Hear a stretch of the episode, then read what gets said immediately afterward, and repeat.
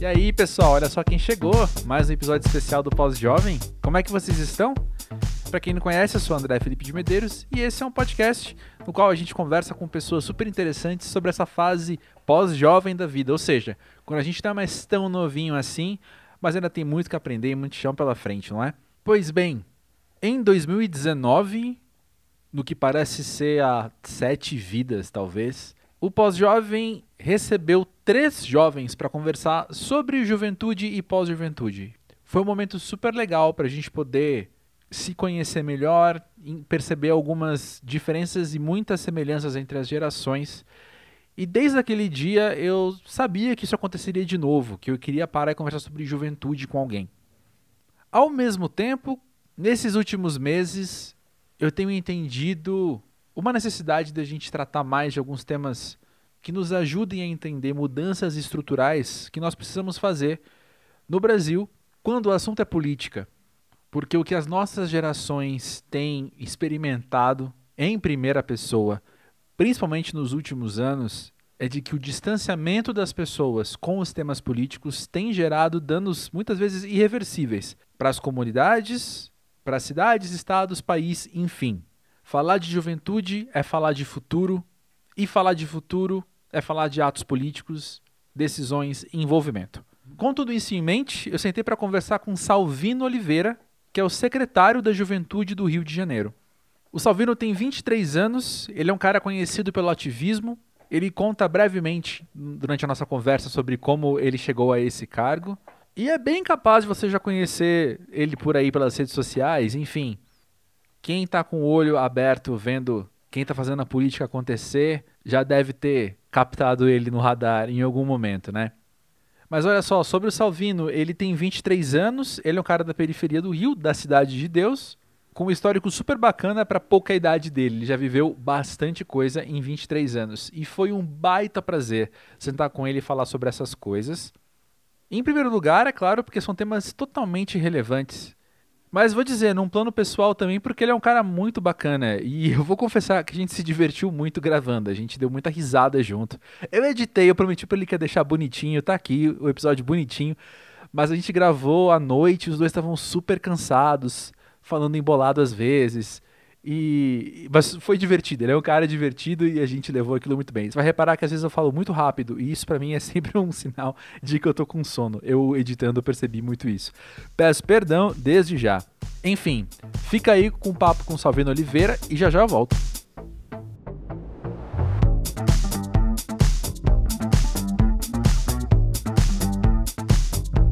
Salvino, como de costume aqui no programa, todo convidado responde logo de cara o que é ser pós-jovem. Então, mesmo você sendo jovem, eu quero te perguntar, para você, o que é ser pós-jovem? Boa noite, pessoal. Boa noite a todas e todas. Agradeço enormemente ao convite aqui do pessoal do pós-jovem. Uh, e já começa com uma pergunta difícil, né?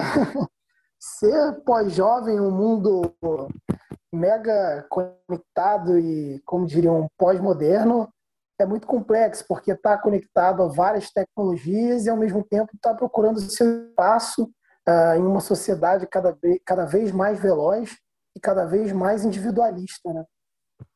É verdade. E aí, a gente pensando no seu trabalho, então, pode ser uma camada de desafio para você lidar com o coletivo numa sociedade tão individualista, né?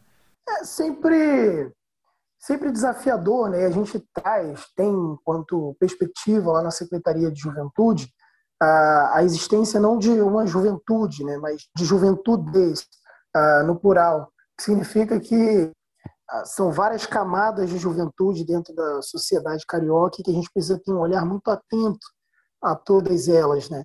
Inclusive atento àqueles que não se encontram em nenhuma delas, que são uh, o que você trouxe a sua pergunta, né? Uma indivíduos mais isolados e mais fechados em suas pequenas bolhas. Então conta pra gente um pouco mais sobre o que você faz sendo secretário da Juventude no Rio de Janeiro. O secretário de Juventude do Rio de Janeiro ele tem a missão de elaborar diagnósticos da juventude carioca e políticas públicas capazes de resolver, de resolver aqueles problemas em que nós levantamos no diagnóstico. Né? Então, eu diria que, resumidamente, é, a nossa missão é melhorar a vida da juventude carioca, uhum. seja na área da educação, do esporte, do lazer, enfim, onde se encontram jovens, que eu diria que é quase tudo nessa cidade. Pois é. Eu não sei se essa é a sua vivência também, mas a gente teve recentemente aqui no Pós-Jovem a deputada estadual de São Paulo, Marina Elou, e ela, durante a conversa, ela mencionou que uma das, um dos aprendizados que ela tem tido assim é de ver como as pessoas, por mais diferentes que elas sejam, muitas vezes as lutas acabam sendo as mesmas, sabe? Quando a gente fala de todos têm todos têm os mesmos direitos, né? Então, portanto, também as lutas acabam sendo por esses direitos muitas vezes. Por exemplo, moradia, por exemplo, educação, por exemplo, saneamento básico. Então, enfim, existem aí uns denominadores comuns entre pessoas diferentes. Como que é a sua visão sobre isso? Como que é a sua vivência nesse aspecto? É, são, como eu trouxe na última pergunta, são diversas camadas de juventude. Eu acho que cada, cada uma dessas camadas, apesar de muito diferentes, também são muito iguais, no sentido uhum. de. Uh, e aí eu trago, tento trazer um exemplo aqui. Uma juventude universitária, por exemplo, uhum. ela passa, uh, de uma maneira geral, desafios muito parecidos umas com as outras, por mais que venham de realidades diferentes, inclusive a realidades territoriais. Né? Então, você tem jovens da zona oeste da cidade, da zona norte, da zona sul, que por, por estarem nessa juventude universitária acabam tendo um pouco das mesmas vivências, das mesmas preocupações. Mas é claro, cada cada recorte individual acaba trazendo você também para um determinado grupo. Uhum. Né? Então, apesar das, dos desafios de um jovem universitário negro serem parecidos em determinadas instâncias do desafio do jovem universitário branco, ah, elas também são muito distantes no sentido de que um jovem negro tem uma experiência de cidade que o jovem branco não tem. Uhum. Então, acho que a grande sacada da Secretaria de Juventude vai ser entender essa onde esses pontos se aproximam e como atuar para criar pontes e soluções para esses mais diversas indivíduos, né? Baita desafio. Mas deixa eu te perguntar então, até aqui situando dentro do nosso universo pós-jovem. Quando você fala de juventude, ou melhor, quando vocês tratam juventudes também no plural, vocês imaginam de que idade até qual idade? É, aqui a gente recebe o Estatuto Nacional da Juventude, né? E no Estatuto Nacional da Juventude, ah, é, essa, esse grupo é definido na faixa etária entre 15 e 29 anos. Pois é, olha só, que interessante pensar alguém de 29 como jovem, porque muitos convidados, mas também muitos ouvintes do pós-jovem têm menos da cidade e se identificam como pós-jovem. E ó, eu vou expor aqui na roda então, que antes de começar a gravar, você, Salvino, comentou que você é um jovem de espírito pós-jovem. E eu fiquei curioso, o que, que você chama de espírito pós-jovem? Bom, a, a juventude em si ela tem muita energia, muita vontade uhum. e acaba sendo muito mobilizadora, inclusive e principalmente em eventos, né? Só que eu muito cedo me engajei na vida política, então muito novo e aí também por várias vivências que eu tive da minha vida pessoal, uhum. eu acabei tendo que amadurecer muito cedo. Então eu diria que esse espírito pós-jovem é uma autocobrança e uma, um espírito de quem já tem, sei lá, 30 anos, 80 anos. Legal, cara. E agora que a gente falou então da sua visão pós-jovem, eu fico curioso para entender melhor da sua vivência jovem. Conta um pouco da sua história pra gente. Legal. Bom, uh, vou tentar recapitular tudo, né? Eu me chamo Salvino Oliveira, tenho 23 anos e sou nascido e criado na Cidade de Deus, favela da Zona Oeste do Rio de Janeiro. A Cidade de Deus já foi considerada durante muito tempo a favela mais perigosa da zona oeste do Rio de Janeiro. E eu, é, enquanto morador da Cidade de Deus, diria que tive um baita privilégio, que foi ter sido sorteado para o Colégio Pedro II, um dos melhores colégios públicos do Brasil. Estudava na unidade de Botafogo, que é um dos bairros mais, mais ricos do Rio de Janeiro. Então, eu passei 14 anos da minha vida duas realidades muito distantes, né? A favela mais perigosa da Zona Oeste e um dos bairros mais ricos da cidade. Ah, isso, desde muito cedo, me despertou uma inquietude muito grande. Como podiam duas realidades, no mesmo, numa mesma cidade, terem é, vivências e realidades tão distantes? Verdade. O que, que me fez escolher gestão pública na faculdade. Então, eu fui fazer gestão pública no FRJ e assim que entrei na faculdade, decidi que era hora de retornar para a sociedade um pouco desses privilégios que eu tive de ter uma educação pública de muita qualidade. Ah, retornar um pouco, inclusive, a ideia era retornar um pouco dos impostos pagos pela população de uma maneira geral. Então, eu fui dar aula num pré-vestibular comunitário para tentar ampliar o número de jovens de favela dentro das faculdades. Rapidamente, eu acabei me tornando coordenador do pré-vestibular comunitário. Passei dois anos enquanto coordenador. Uh, e a, só que as tarefas acadêmicas e a necessidade de dinheiro acabaram uh, assumindo um protagonismo maior na minha vida. Então, eu fui trabalhar de estagiário na Defensoria Pública. Passei um ano na Defensoria Pública e fui convidado para fazer parte, para ser coordenador de mobilização social de um centro de estudos de segurança e cidadania da Cândido Mendes, né, conhecido como CESEC. Lá eu era responsável por mobilização social de um projeto chamado Rede de Observatórios da Segurança Pública. Depois de um ano lá, eu fui convidado a retornar à defensoria enquanto coordenador de mobilização no estado do Rio de Janeiro. Atuava muito com ONGs e com lideranças comunitárias. E no ano de isso no ano de 2020, ainda no ano de 2020 nós tivemos a pandemia. E dali eu passei a coordenar dois, duas grandes campanhas de cestas básicas, doação de cestas básicas, kits de higiene e informações sobre a pandemia.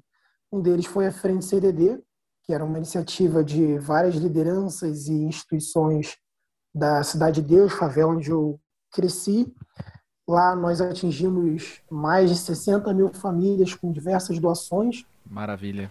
E uma outra campanha que foi a Conexão Solidária, que doou mais de 70 toneladas de alimentos em mais de 50 favelas da região metropolitana, né, que era uma campanha de doação de alimentos da Defensoria Pública.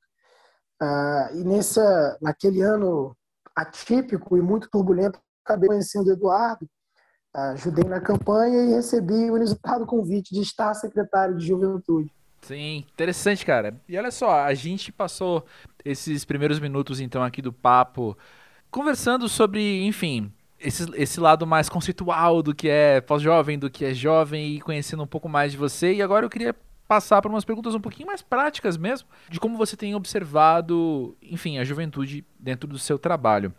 A primeira delas é, em linhas gerais, assim, quais você enxerga serem as pautas mais urgentes para a juventude no Rio ou no Brasil hoje? Acho que hoje, assim, a gente no Rio de Janeiro tem duas grandes pautas extremamente urgentes, né?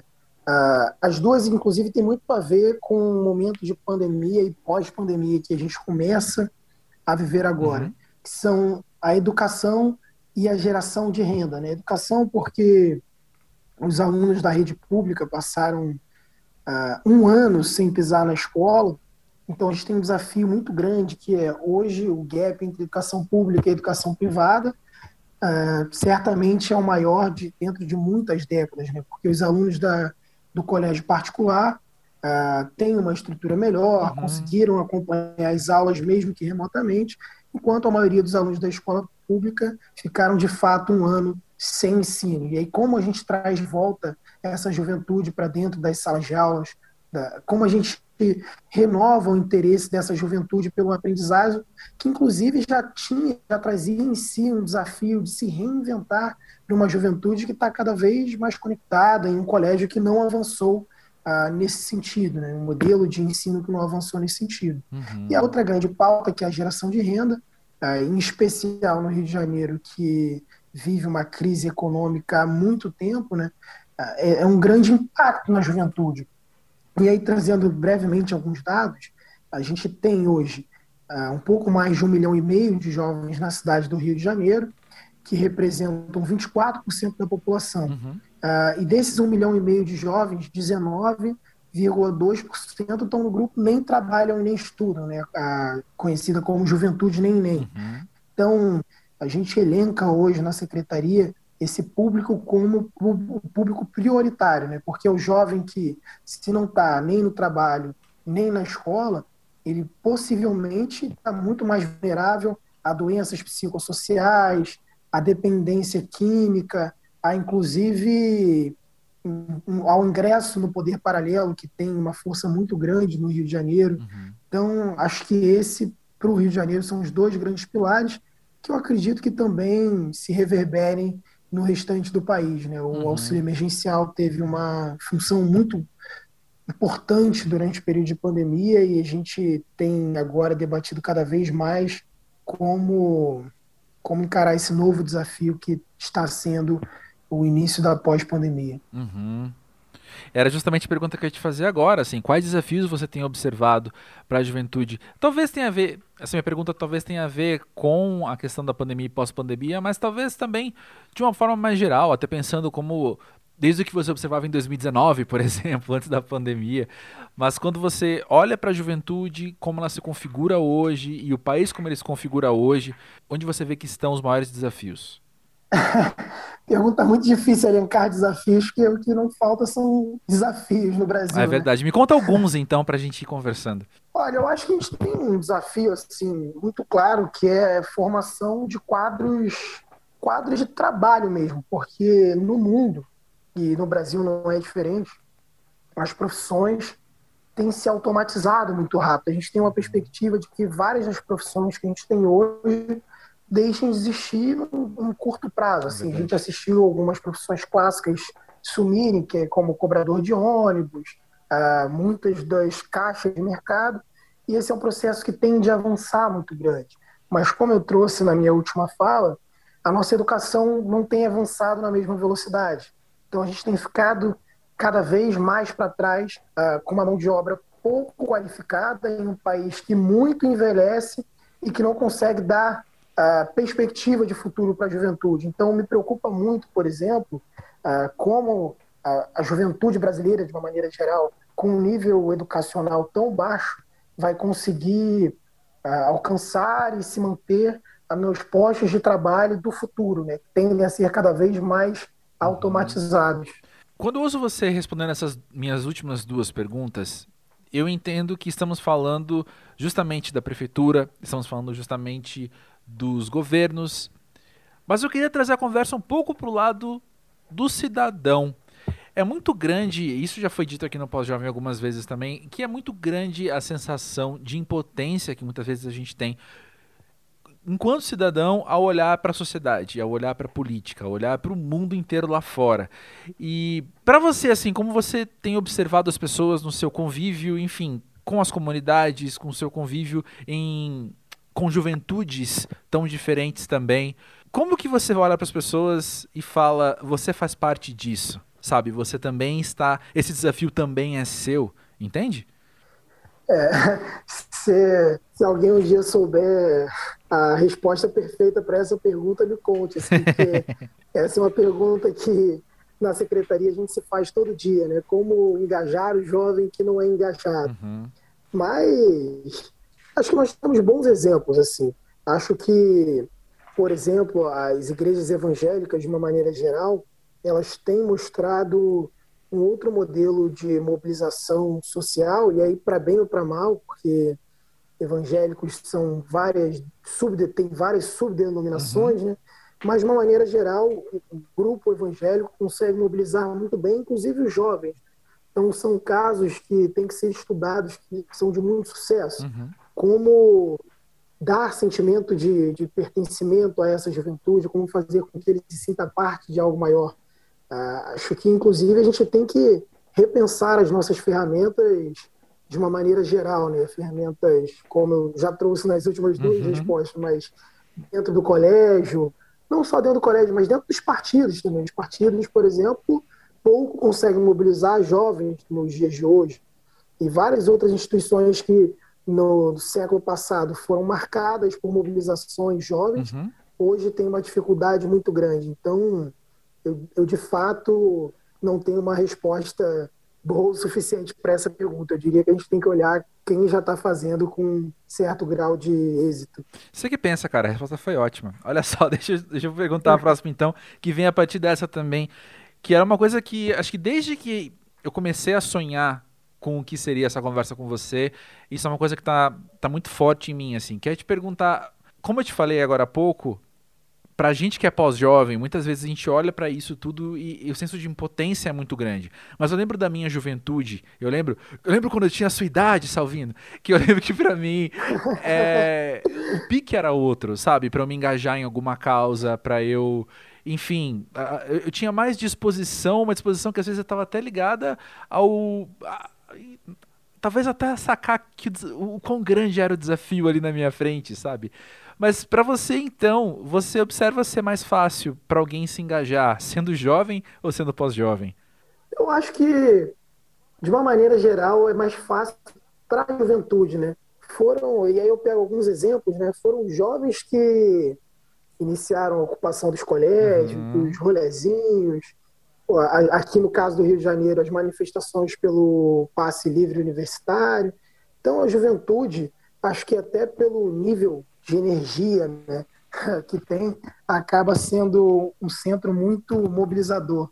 Apesar de estar muito, ainda muito aquém do que nós necessitaríamos enquanto sociedade, uhum. os jovens são o principal grupo de mobilização social. Isso é muito legal, né, cara? O que, que nessa sua vivência, nessa sua jornada, o que, que tem sido mais legal para você de observar nos jovens de hoje? Cara, assim, acho que o mais legal de observar na juventude é justamente essa energia, porque eu passei por muitos projetos de juventude, ah, eu converso com muitos grupos de juventude enquanto secretário, e é sempre muito fascinante ver como os jovens têm energia, assim, se lança um desafio, eles prontamente conseguem desenvolver uma resposta e se você acaba trazendo que aquela resposta não é o suficiente, eles reinventam, reinventam sempre com muita, muita disposição, né? Acho que eu fico muito, muito feliz com isso quando a gente consegue atingir os corações e mentes da juventude. Parece que nada é impossível, né? Que basta você dar uma missão, um desafio que eles sozinhos conseguem de maneira muito engenhosa dar em conta do recado. É verdade. E eu penso que um dos desafios para você, como secretário da Juventude, é também entender que o seu trabalho, em parte, é para o agora, para as necessidades de hoje, mas quando falamos de juventude, estamos sempre falando de futuro também. Porque mesmo quando você fala da educação, a educação não é para o agora, a educação é para formar cidadãos que vão estar tá aqui no amanhã, né? Então a pergunta é justamente essa, né? Como é que você dosa o que é presente e o que é futuro? Bom, a gente tem na secretaria uma missão norteadora da gestão, né? Do que a gente quer entregar ao longo desses quatro e possível oito anos uh, à frente da gestão.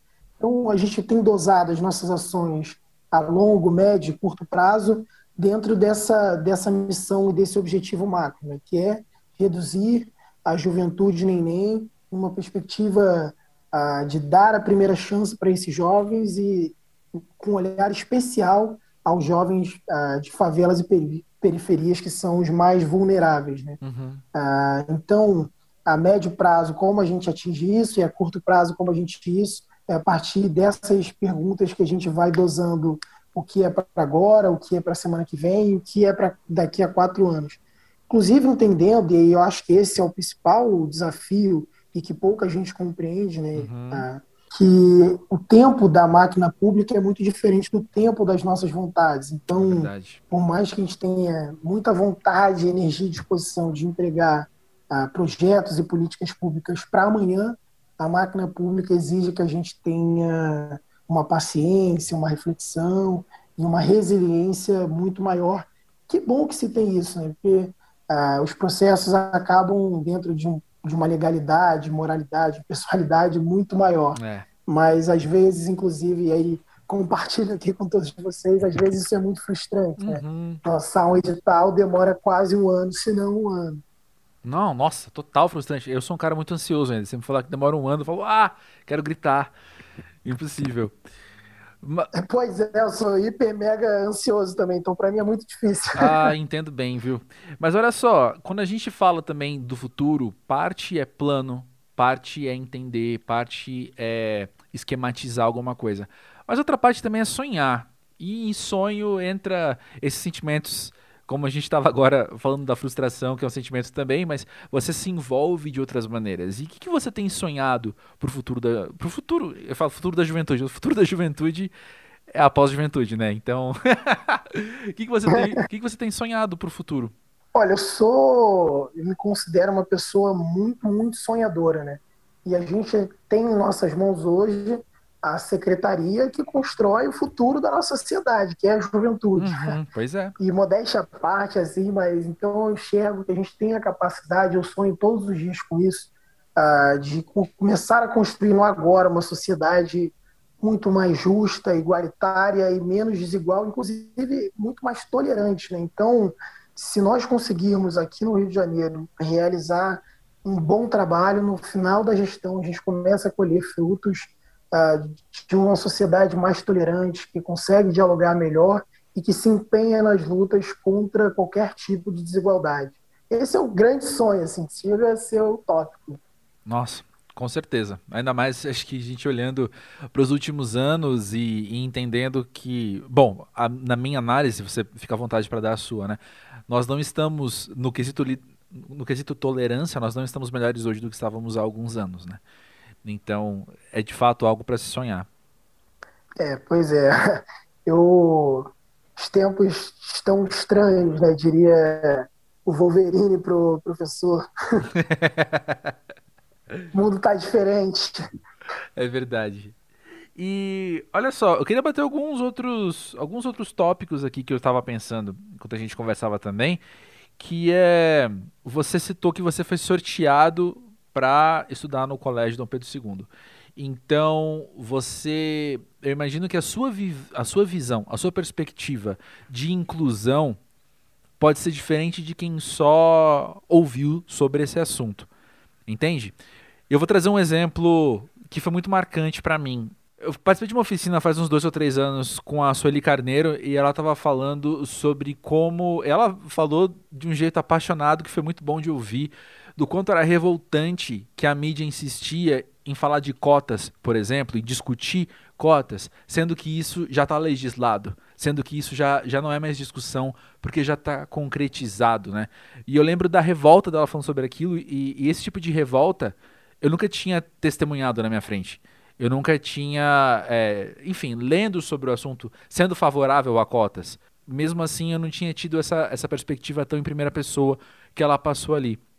Eu queria ouvir isso de você, assim, né? Como é que você tem visto essa sua vivência te dar uma perspectiva maior sobre esse assunto, por exemplo?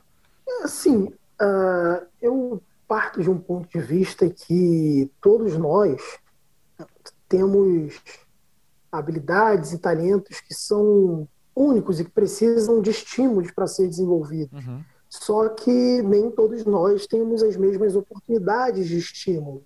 Então, o grande desafio do poder público, de uma maneira geral, deveria ser capacitar essas pessoas, né?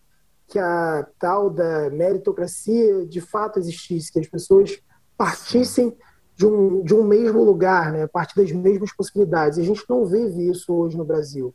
Então, é inclusive bobagem falar que existe uma meritocracia no Brasil. Uhum. Acho que, pelo contrário, assim, a gente precisa lutar cada vez mais por uma inclusão maior e, como eu disse na última resposta, por uma redução das desigualdades, porque todos os dias eu, eu digo e repito muito isso assim, a gente perde um jovem Einstein ou, uhum. enfim, um jovem Kant, o que quer que seja, dentro das nossas favelas e periferias, porque essas pessoas simplesmente não têm oportunidades, não, não são dadas a elas as possibilidades de sonhar e ocupar de, determinados espaços. Né? Pois é. Ah, cara, eu fico envolvido emocionalmente real com essas coisas. Eu fico. Eu também sou muito sonhador, como você, e, e, e eu ando. Eu ando muito. Ando muito desanimado com o Brasil, sabe? Então, eu tô até feliz de poder conversar com você e pensar: olha aí que legal, um cara sonhador e um cara legal, olhando para o futuro de um jeito que, como eu falei antes, eu não me sinto com esse poder de transformação nas mãos hoje, sabe? Sendo cidadão. Eu não me sinto com esse poder de transformação. Então, é muito bom poder estar é. conversando isso com você. Parece que eu estou terminando a entrevista, né? Mas não tô não, cara. A gente vai conversar com o que a gente está conversando aqui. Mas olha só. A realidade que se impõe está muito triste, né, cara? É, exatamente. Voltando ao assunto da pandemia que você trouxe lá no comecinho, como é que você tem visto para além dos desafios que a gente já citou hoje, né, como é que você tem visto a juventude viver a pandemia? E eu quero trazer aqui um outro assunto que a gente tem conversado aqui no Pós-Jovem também, que é justamente como um caráter coletivo parece ter se desfigurado um pouco na pandemia. Por exemplo, me incomoda usar máscara, então eu não vou usar máscara, sendo que por causa disso eu posso infectar outra pessoa. Entende?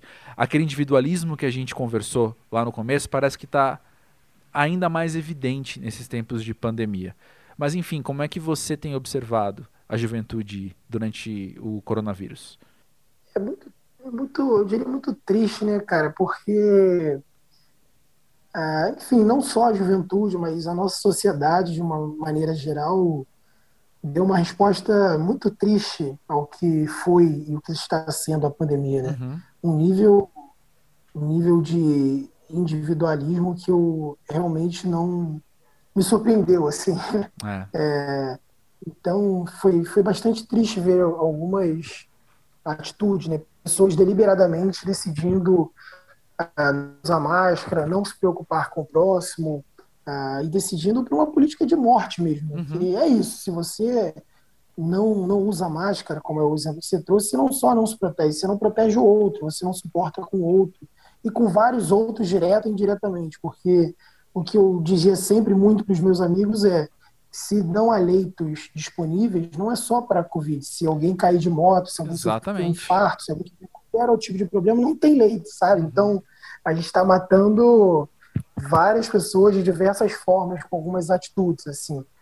E é muito triste ver que a, a juventude, de uma maneira geral, acabou, acabou não se engajando nisso, né? Mas, ao mesmo tempo, eu faço uma ressalva que é grande parte da população, na verdade a maioria absoluta, acabou não se engajando e não levando a pandemia a sério. Uhum. Mas determinados grupos e determinados grupos puxado, puxados majoritariamente pela juventude, teve uma atuação que eu diria histórica, homérica, dentro da luta contra a pandemia. Né? Foi uma juventude majoritariamente periférica que se organizou em coletivos para lutar contra a, propagação do vírus em, sua, em seus territórios. Né? Então, diversas frentes e coletivos surgiram. Né? A gente tem grandes exemplos como a, a frente Jaca contra o Corona, o, a frente lá do Complexo do Alemão, o gabinete de crise do Complexo do Alemão,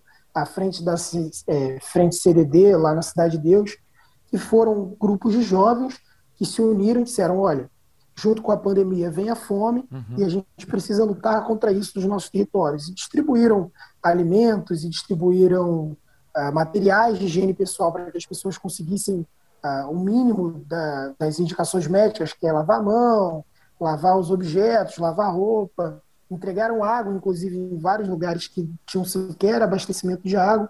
Acho que essa é uma ressalva que tem que ser feita e tem que ser registrada na história.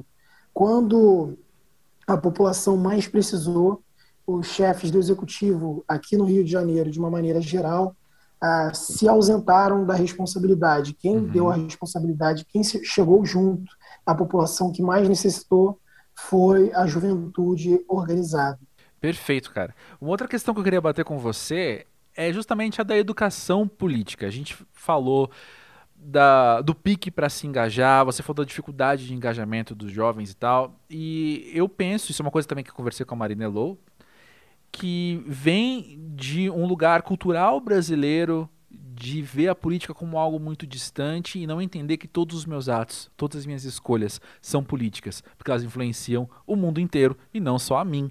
Né? Como é que você vê a necessidade de uma educação política, então, para a juventude? Ah, eu considero muito importante, assim, porque você vê, os nossos próprios representantes, eles são majoritariamente de outras gerações, né? Então, uhum. a juventude cada vez menos tem se interessado por política e pela vida pública e pela vida coletiva. Ah, então, é muito importante que se tenham esses movimentos de educação em política, né? E eu acho que é um entendimento, inclusive, não só meu, Haja vista que diversos movimentos de renovação política passaram a existir no país uh, nos últimos anos. Né? Uhum. Há uma descrença muito grande da população junto ao poder público e a gente tem que, eu acho que uma missão que a gente tem que ter é de que levar a compreensão das pessoas de uma maneira geral de tudo na nossa vida é de alguma maneira política, né? Exato. Ah, o preço do pãozinho da padaria é político. Não ter a tecnologia de ponta no país é uma, um resultado político também de decisões de gestores anteriores e atuais. Então, é, é, é um desafio muito grande engajar a juventude, mas que é muito importante essa educação em direitos e inclusive em deveres também. Uhum, com certeza. E vem cá, como que é o diálogo com outras realidades do Brasil? Você consegue estar em contato com pessoas de outras cidades? Chega em você material de outras secretarias de juventude pelo país? Como que é isso? Ah, essa é uma ótima pergunta. Bom, a gente está em conexão a todo momento com outras experiências de juventude, assim. Eu estive em Brasília há pouco tempo com a secretária nacional de juventude, com o secretário uh, estadual de juventude. Estive com o secretário do Amapá, estarei amanhã com o secretário de juventude de Fortaleza. Então, a gente tenta muito realizar essas trocas, né? Uhum. Entender, entendendo de que nem sempre a gente precisa criar algo do zero. Eu, eu sempre digo nas reuniões que Hoje o carro existe porque alguém inventou a roda. Então, uhum. a gente pode aprimorar e repaginar ideias que já deram certo, recontextualizar. Podemos também criar coisas do zero, mas sempre trocando com quem já fez ou com quem já foi uh, e já ocupou esse espaço. Pois é. E antes de terminar aqui, quero te perguntar, Salvino. A gente já falou dos seus sonhos para a juventude como um todo, mas eu fico curioso. Quais são seus sonhos para você? Rapaz, sabe que eu, eu tô tão imerso na secretaria que eu teria que fazer um. tirar pelo menos um mês sabático para entender quem sou eu nesse momento. Porque eu tenho vivido ah, 24 horas por dia, todos os dias da semana, essa experiência de estar secretário. Ah, eu vou chutar, cara, que mesmo se você não conseguir parar para entender, é o tipo de situação que eu acho que os seus sonhos vão sendo desenhados ao seu redor, assim, sabe? Em tempo real. E aí, quando você parar para pensar, quando você parar para respirar, seja um sabático, seja uma terapia, seja uma conversa com gente querida, gente que, que você confia, que te conhece, acho que vai te apresentar, assim, vai na tua frente, vai estar tá bem claro, sabe? Eu espero que sim, porque vão ser muitas sessões de terapias para voltar a entender o que sou eu e o que é secretaria. Mas é, eu não conseguiria me imaginar hoje em outro lugar que não esse. Estou muito apaixonado por, por esse espaço e pela missão que me foi dada. Pô, que massa, cara. Eu espero que mais gente também esteja observando os seus movimentos, esteja observando os lugares que você está ocupando e se inspirando para, enfim, seguirem passos semelhantes, né? Dentro de suas próprias realidades, enfim, suas próprias lutas. Pois é, eu gostaria muito de convidar a todos os nossos ouvintes aqui que sigam as redes da Juve Rio, tá? tanto no Facebook, Twitter, Instagram. É por lá que a gente divulga nossas nossos projetos, as nossas oportunidades, as nossas informações sobre a juventude carioca. E espero de verdade que a gente, de alguma maneira, tenha conseguido tocar corações e mentes, não só dos jovens e pós-jovens, mas de todos que nos escutam de uma maneira geral. Pô, que legal, cara. Acho que estamos aqui para isso. Mas antes de terminar, então, eu vou te fazer a pergunta mais idiota que eu já fiz, acho que em quase dois anos de podcast. Mas você é da Cidade de Deus, cara. O que, que você achou do filme? cara, a, a, gente tem uma relação. É, lá, os moradores da Cidade de Deus têm uma relação de amor e ódio com o filme que é, bom, o filme, por um lado, foi muito bom, que deu uma visibilidade inimaginável para a Cidade de Deus, né? É, eu arriscaria dizer que a Cidade de Deus é a favela mais conhecida do mundo. Uhum. Mas, por um lado, foi muito ruim, é, porque deu uma visibilidade de um lugar é, que só tem violência e que só tem morte, que só tem tristeza, que não é bem assim. É claro, uh, eu não sou ingênuo de dizer que a Cidade de Deus por ser uma favela, sofre de deficiências estruturais muito grandes, desde coisas mais simples, como saneamento básico, até coisas mais complexas, como segurança filme. Ah, mas que também não é só aquilo, é muita potência, muita energia, muita alegria. Então a gente tem essa relação, eu diria, tensa com o filme, né? Que por um lado é ser grato à visibilidade, por outro é ficar chateado com o tipo de visibilidade que se deu. É, é complicado. eu imagino, eu imagino mesmo. Mas, Sabino, que gostoso poder falar com você, que bom poder, de certa forma, sonhar junto, né? Poder, a gente poder colocar esses sonhos em xeque aqui para compartilhar o que a gente quer para o futuro, né?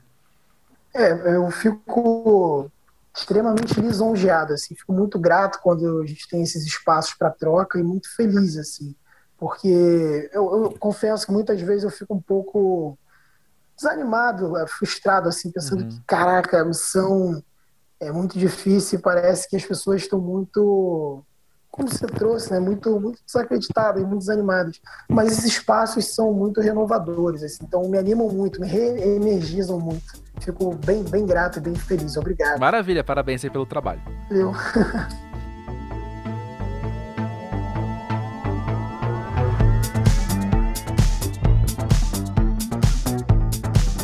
Pois é, como eu falei no comecinho desse episódio, é uma conversa frequente na minha vida, em diferentes círculos que eu participo, lamentando esse distanciamento das pessoas com a política, né? Existe uma questão, eu lembro de ter discussões até bastante, bastante negativas, bastante lamentáveis durante o período eleitoral fatídico de 2018, né? Com pessoas que tentavam me convencer que a política brasileira era escolher um de dois times e lutar até o fim por ele. Creio que eu não preciso explicar o absurdo dessa colocação para ninguém.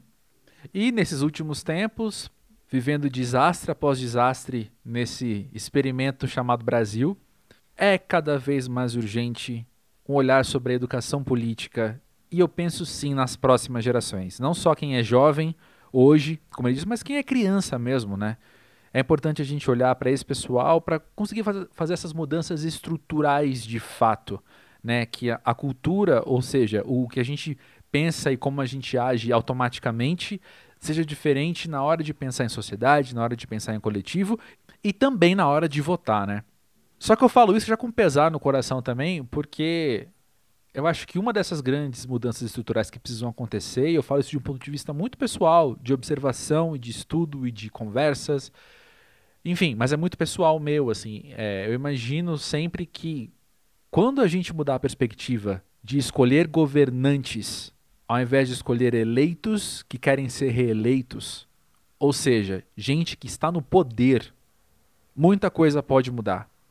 Observando outros países, observando outras culturas, sempre me vem à mente aquela mentalidade do servidor público do governante é alguém a serviço do povo. O povo é o chefe do chefe de Estado. O povo que manda, de fato, no governante, porque o governante está aqui para servir a população. E no Brasil, como sabemos, e aqui insira vários conceitos de história, de sociologia, de antropologia, que expliquem o que é Brasil, mas no Brasil, o brasileiro elege poderosos, que ele então vai servir. Que pesado, gente. Que pesado. Precisamos mudar isso e precisamos conversar sobre essas coisas. Pensando em política, pensando que nossas escolhas são sempre políticas, deixa eu te perguntar, o que está na tua cabeça nesses dias, nesses tempos, para além de grandes atrasos que temos com o mais básico da vida, como moradia, saúde, educação, segurança pública, e para além de vacinação, por exemplo, que que é um baita absurdo pensar que no Brasil não é uma prioridade.